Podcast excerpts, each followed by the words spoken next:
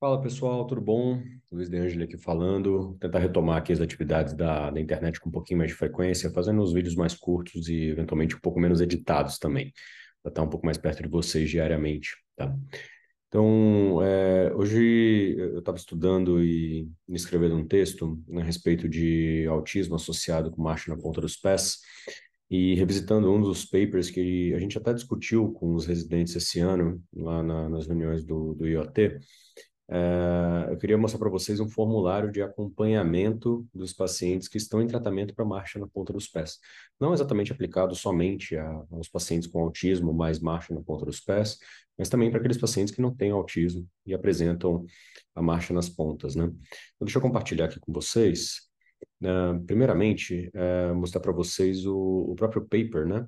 Que é esse paper aqui que é o Development of the Idiopathic Toe Walking Outcome, ITWO pro forma, né? Que foi feito por Delphi uh, e creio que, que liderado aí pela Cilly, né? A Cilly Williams é uma autora que publica bastante a respeito disso.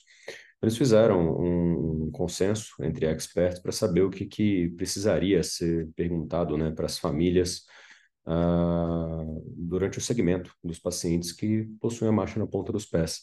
Eles acabaram saindo com esse formulário aqui, que eu achei bastante interessante. Eu vou explicar para vocês aqui. Eu concordo bastante com isso, tá, na minha prática clínica, e eu acho que ele deixa ele, inclusive, assim, bem, bem explicado é, quais são os pontos relevantes a serem avaliados no, no pós-operatório. A gente acaba dando muita atenção à, à medição né, dos ângulos do tornozelo, mas às vezes se esquece de perguntar coisas básicas que, na verdade, são as mais importantes. Por exemplo, perguntar para o paciente quantos por cento do tempo ele está andando na ponta do pé no último dia ou na última semana, né? A pergunta 2, é, eles perguntam é, se o paciente ou a família estão satisfeitos, né? Com a quantidade de tempo em que o paciente está andando na ponta do pé. A pergunta 3, perguntam se o paciente conseguiu seguir as recomendações de tratamento né, desde a última visita, ou seja, se conseguiu ir na físio, se conseguiu utilizar as órteses, ou, enfim, se conseguiu é, utilizar o gesso, ou conseguiu fazer a terapia ocupacional, enfim, tudo que foi, foi passado para o paciente como tratamento. Algumas perguntas sobre dor, então, dor hoje e dor nas atividades, né? Inclusive com uma escola, escala visual analógica aqui para facilitar para a criança poder responder se ela está sentindo alguma dor né, no tratamento. E nas medidas né, na avaliação do, do exame físico, eles sugerem né, fazer a medição do, do arco de movimento do tornozelo, que pode ser tanto é, feito com, com é, peso, né, ou seja, de pé, que é exemplificado aqui por essas figurinhas, né, ou deitado. Eu prefiro fazer deitado, eu prefiro fazer é, com paciente supino, mas aqui eles deixam o paciente ou de pé, medindo com um aparelhinho aqui bem interessante, né? consegue ver o grau de angulação do tornozelo com o joelho esticado e com o joelho dobrado, ou também é, deitado conforme for apropriado. E também sugerem um teste uh, de avaliação por 10 passos, né, andando no calcanhar, que a gente chama de Hill Walking Test, né, ou teste da marcha nos calcanhares. Tá? E aí, é, graduam isso de uma escala de 0 a 4, né, igual estou mostrando aqui.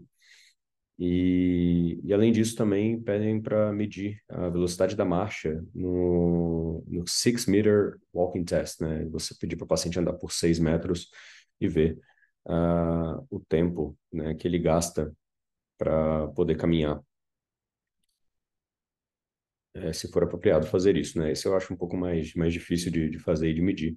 Mas todas as outras medidas aqui são bastante interessantes uh, para que você avalie o paciente no, durante o tratamento, ou depois do tratamento, depois da cirurgia, independentemente da forma de tratamento que você tem implementado para o seu paciente, ou mesmo na, nas observações, né? Quando você estiver só observando, você não recomendou nenhum tipo de tratamento. Você também pode avaliar o paciente dessa forma nas consultas de, de rotina. Beleza?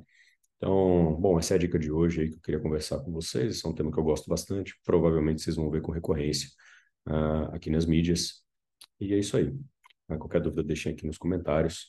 Se inscrevam no YouTube, no Spotify, né, que a gente vai tentar fazer aí é, materiais aí com bastante mais frequência, pro, tanto para os pais, para os pediatras, para os especialistas.